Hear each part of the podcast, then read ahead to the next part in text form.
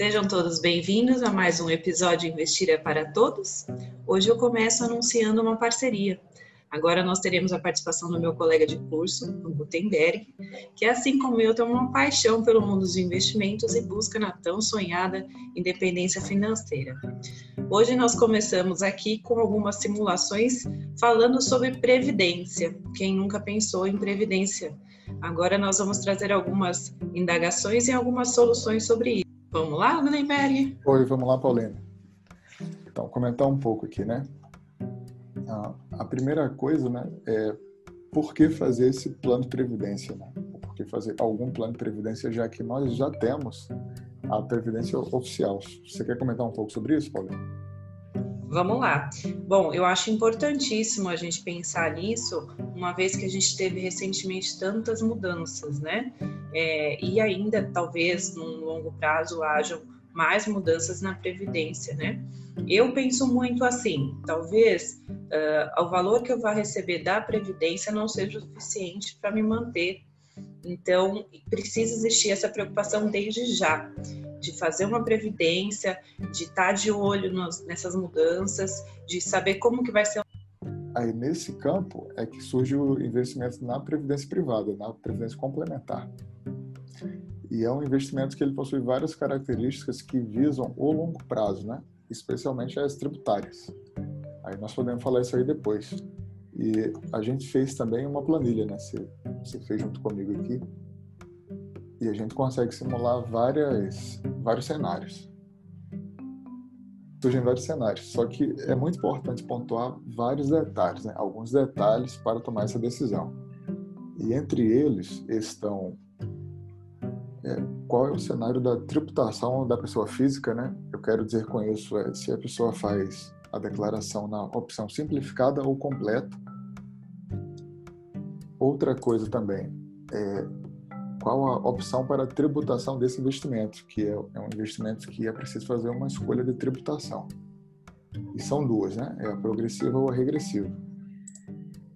E considerar esses dois fatores né, dentro do, do perfil do investidor é basicamente o, o que vai determinar o, o resultado dessa decisão, desse investimento.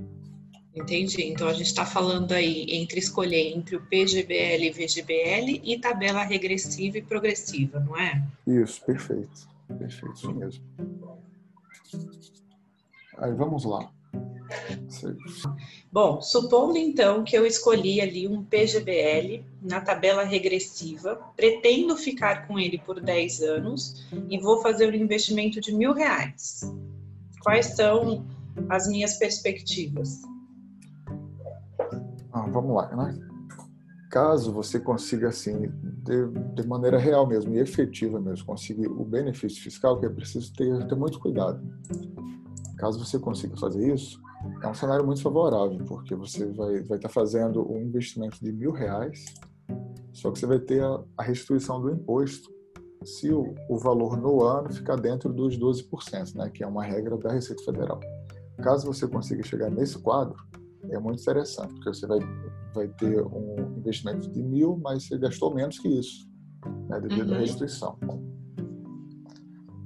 E a rentabilidade do investimento é sobre os mil reais né, que você colocou, não sobre.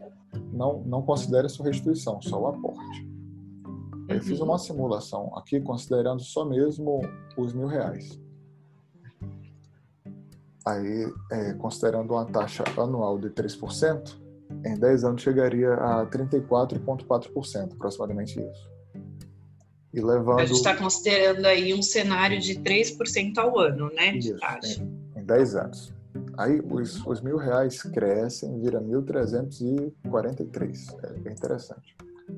Como a opção falada é a regressiva, a regressiva, a tributação é considerada uma tabela, né? Aí nesta tabela, para o prazo de 10 anos, a tributação vai para 10%. Só que é 10% sobre o total acumulado, que é 1.343.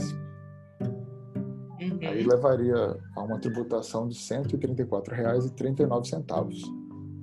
E o valor resultante dessa primeira parcela, né, que você pagou, mil reais, ia ficar R$ 1.209,54. Em suma, eu vou colocar mil reais e vou sacar, vamos dizer assim, o 1.209, né? Isso. É, parece pouco, né? Para um, período de, de 10 anos. E é pouco mesmo.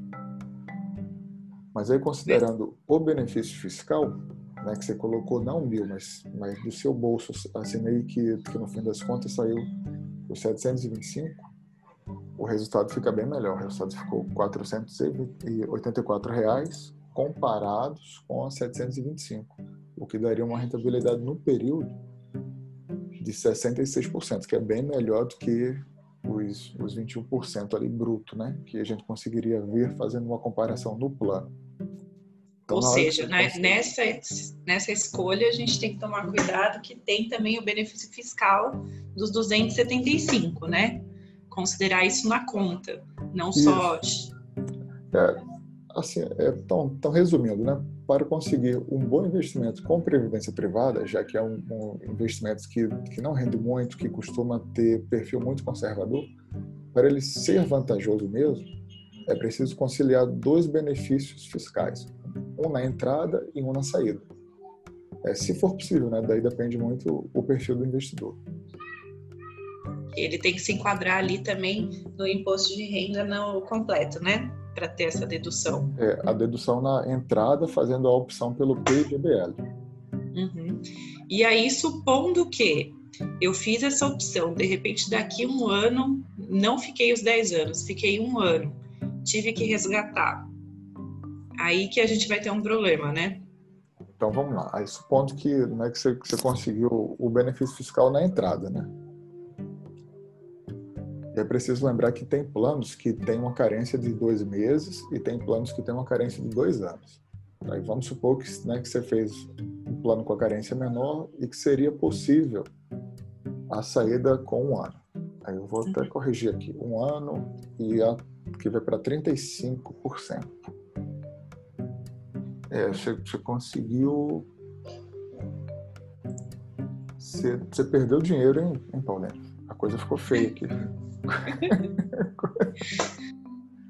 Eu perdi dinheiro, né? Em suma, tem que tomar cuidado com isso, né? Tem que é. ter o planejamento, porque acabou saindo aí. Eu, eu coloquei mil, mesmo com benefício, eu saquei 669,50 e o benefício caixa, que a gente chama, né, porque teve ah. entrada, foi de 55 reais. Então, aí já seria, aliás, menos 55. Pois né? é. Então, não seria uma vantagem. Tomar não, muito cuidado no momento, no momento da escolha, tem que tomar muito cuidado com esse prazo, né? Quando a gente se, quando se fala em regressiva, tem que tomar cuidado com a, o prazo de permanência. Sim, perfeito, perfeito. Exatamente. Aí Legal. Tem, é, tem, tem uma segunda simulação aqui que, que ela consegue juntar assim, é, dois cenários desfavoráveis. O, é, o que, é que seriam os dois cenários desfavoráveis? O primeiro é a opção pelo PGBL sem o benefício fiscal, né? que assim parece uma loucura, mas é possível, né? Porque na hora lá que você vai tomar a decisão é muita informação, é muito corrido. É uhum. possível que você, você, você não tome esse cuidado, daí você cairia neste cenário aqui que eu vou falar agora, que é o PGBL sem benefício fiscal. E aí a tributação seria sobre todo o valor, né? sobre o, o aportado e sobre o, o rendimento. É, como, como a maioria dos, dos investidores tem um rendimento tributável, acaba acontecendo uma bitributação. Aí por que uma bitributação? Porque você pagou o, o, o imposto né, da sua renda, você não deduziu para fazer o investimento pelo PGBL.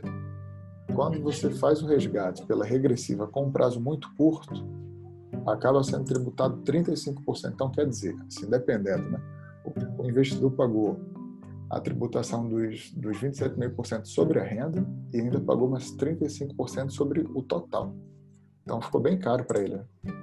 É, então é importante saber que quando é do PGBL a gente está falando sobre os 35% sobre o total. Então aí acaba ficando uma conta muito cara, né? Isso, fica, é, fica bem caro. E daí eu fiz mais, quer dizer, nós fizemos mais uma comparação, que é com a tabela regressiva com prazo curto. E perceba que, que nesse caso não, não há prejuízo. Uhum. não é a melhor decisão, com certeza não é, mas não há prejuízo porque na opção do, do VGBL, a tributação é sobre a rentabilidade. Então, mesmo com a tributação alta, não, não, vai, não vai ter novamente aquela bitributação que eu comentei, porque uhum. é tributado apenas sobre a rentabilidade, que aqui nesse exemplo tem 30 reais. Então, você colocou mil reais, aí, aí no ano acabou dando só, só 19,50, que é muito pouco. Uhum. E aí, por isso que é muito importante ter o planejamento, né? Assim, repito, é saber qual o cenário de, de tributação pessoa física o investidor se encontra, qual a opção de tributação que, que ele julga mais razoável para receber esses valores e o prazo, né? O prazo, na verdade, é, é um, um, parâmetro que, que vai guiar essa decisão. É Sim. É como que eu acho que, eu, que, que vai estar o meu, o meu perfil tributário lá no recebimento, lá daqui a 5, 10, 15 anos. E no momento que faz essa, esse investimento, tem que existir já um outro investimento emergencial, né? Esse daí realmente tem que ser de longo prazo para uma previdência e o, o, a sua emergência tem que ser outra. E como você falou, no caso do, da tributação, saber, a primeira coisa, saber se você faz o seu imposto de renda no modelo completo ou no simplificado. E aí começar a avaliar por aí, né? ter, ter esse parâmetro a princípio, porque senão você realmente pode ter perda financeira na hora de fazer isso, né? Ah, é, é, muito fácil, né? Eu estou te mostrando aqui muito fácil. E, e, e, assim, deve ter, ter vários casos por aí com o pessoal desavisado caindo nessa aí. Sim, sim, eu já vivenciei isso, eu já vi uma pessoa fazer um aporte de valor alto, que a princípio era para ser para 10 anos, de repente ele teve uma necessidade financeira, foi resgatar em um ano, e aí, no momento do resgate, ele teve a infelicidade de ver que ele resgatava menos do que o que ele colocou. Terrível. Ou seja, exatamente, se surpreende e, e é difícil de explicar, né? É, claro que os planos, a hora que a gente senta, tem uma imensidão de coisas ali, então tem que fazer essa escolha muito bem feita, pensar em prazos, se isso realmente vai ser a sua previdência e não a sua emergência financeira, pensar no regime de tributação que você utiliza anual lá com seu contador, perguntar para ele, para saber exatamente onde colocar, que tem muitas peculiaridades isso. Sim, com certeza. E eu sempre recomendo também, é sempre, né, assim que você vai no banco, sempre que você, que você contrata algum serviço bancário, é ter toda a documentação por escrito, né, saber quais são os seus direitos e quais são os seus deveres também, quais são os seus, seus riscos uhum. com aquele investimento ali. É, lembrando que existe aí a possibilidade de portabilidade também, né? Só que tem que ser sempre nos mesmos planos, de P para P e V para V, né? Não pode ser diferente disso. Agora vamos ver uma outra simulação que eu achei bem legal também. É, abre para gente, essa daí, ó. Nós fizemos cenários reais, né? Em um banco número um e um banco número dois. Isso aí é, é retirado do site deles, eu achei muito legal para a gente fazer um pouco mais real, né? Na primeira simulação ali 10 anos, 100 reais, na segunda também, 10 anos, 100 reais. Porém, existe uma diferença ali na rentabilidade. Fala para a gente aí, Gutenberg, como que foi essa simulação? Pois é, essa simulação, quer dizer, as duas simulações foram realizadas em dois bancos bem renomados, né? dois bancos que a maioria das pessoas teria muita confiança neles. É, como a gente pode ver, está tá bem baixo, né? A, rentabilidade está muito baixa, muito pequena, principalmente comparado para um prazo de 10 anos. Aí por isso que eu repito, é, para se fazer um, um, investimento em previdência privada, é fundamental para ter êxito, é fundamental considerar o benefício fiscal. Só, só vale a pena quase com a vantagem tributária. Sem vantagem tributária, é, é, fica muito apertada essa margem. É, mesmo que, que hoje tenham, tenham corretores fazendo isso, é, tenham planos com, com boa participação em renda variável, mas mesmo assim, é, sem, a, sem o benefício fiscal, acaba que, que o risco não compensa muito pelo, pelo tempo que aquele valor fica disponível, pelos riscos né, que você corre, a cada quatro anos o, o governo pode mudar, né? o presidente pode mudar. Aí imagina você ficar 10 anos com aquele valor preso ali é, é, para obtenção de uma rentabilidade de, de 16%. Isso é péssimo, isso é muito baixo. Com certeza. É, tem que tomar muito cuidado com isso, né? A questão de você pensar, é, hoje a gente fez essa simulação aí num cenário de taxa de juros baixa. Isso não vai ficar por muito tempo, mas você tem a opção de escolha de, assim como nos fundos de investimento, a previdência ela tem perfis, né? Então pode ser tanto um conservador, um moderado, um arrojado. Mas é, pensar que se você for investir, você está com 50 anos e quer investir numa previdência para receber daqui 20, você tem que pensar numa coisa, num, num perfil mais conservador. Agora, se você quer começar aos 20 anos para aposentar ali com 60, você já pode é, buscar uma rentabilidade maior em termos de o fundo, né, a rentabilidade do fundo através de um mais arrojado, tendo uma porcentagem aí de ações em cima disso mas sempre no longo prazo. Nunca pensando, avaliando essas possibilidades num curto prazo, você tem que se manter no conservador. E uma terceira coisa a se considerar são as taxas. É preciso pesquisar bem é, em qual banco ou em qual corretora contratar esse serviço, é, é de forma ao negócio ficar viável, porque é, nós já vimos que a, que a rentabilidade está bem baixa. Aí imagina você ainda pagar uma taxa para colocar o capital, uma taxa para retirar o capital e uma taxa ainda para manter o capital lá dentro. Uhum. Aí, só um comentário que essas taxas, o carregamento, né, ou taxas de entrada e saída são são taxas fixas, né? É pago só uma vez. A administração é anual, então é pago todo ano isso aqui. Oh, bastante coisa, né?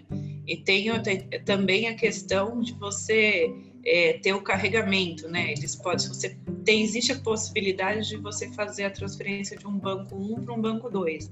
Porém, ele pode cobrar uma taxa sobre isso, né? Não, pode sim, fica bem salgado. É, aí, aí que começa a não ser muito interessante. Mas uma coisa que eu achei muito legal na questão da Previdência, que me chamou bastante atenção, foi a vantagem que tem na, na questão da sucessão patrimonial, né? Está até anotada ali na tabela. É, é, a, o, a previdência em si, você, quando você faz o contrato, você pode colocar quantos beneficiários você quiser, porque se você vier a, a faltar, esses beneficiários já vão receber sem burocracia e sem esse imposto que é um imposto alto, né? O imposto estadual depende um pouquinho de cada estado a alíquota, mas em si ele é um imposto alto, né? Que é o imposto de transmissão, causa, morte e doação. Que quando você, vamos supor que você tem um valor ali de um milhão na Previdência. Isso, se você fosse pagar o imposto de transmissão, teria em São Paulo 4%. Porém, se está na Previdência, isso vai direto para os beneficiários legais e esses beneficiários não vão pagar esse imposto. Além do que, não vão passar por inventário.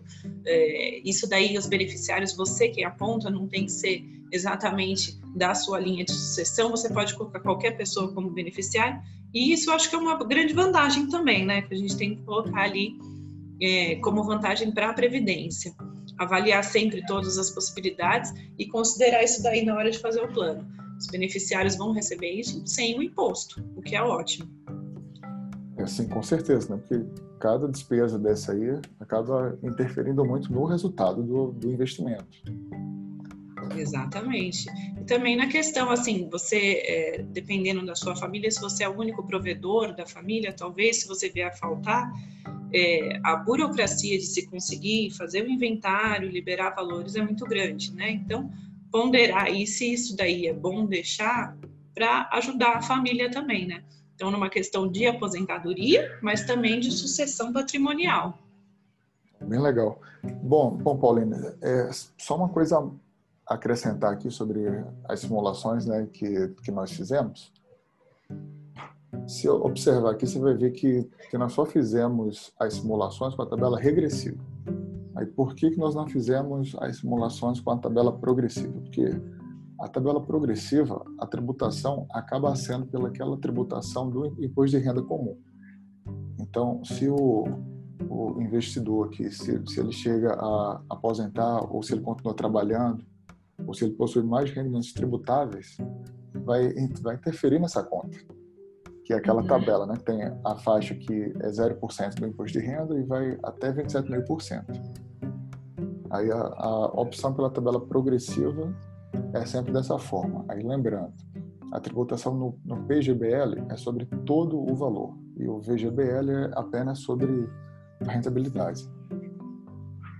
Tá aí a vantagem no PGB, do VGBL, né? Que ele é sobre a rentabilidade. Então, se você não sabe se isso vai daqui a dois, três anos ser necessário, aí é melhor pensar um pouquinho no VGBL, né? Sim, sim. Legal isso. Alguma coisa. É isso então. Nós tentamos dar aqui alguns pareceres sobre as nossas visões, as nossas simulações de previdência e a importância de saber escolher certinho é, pensar que isso é um longo prazo, né? Não fazer isso é, para depois se surpreender lá na frente. Eu e o Gutenberg vamos continuar trazendo aí muitas informações para vocês, a gente, se vocês tiverem, para todo e qualquer tipo de investimento e falando um pouco sempre sobre educação financeira. Muito obrigada e até o próximo episódio. Tchau, tchau, pessoal. Deixa eu só fechar aqui.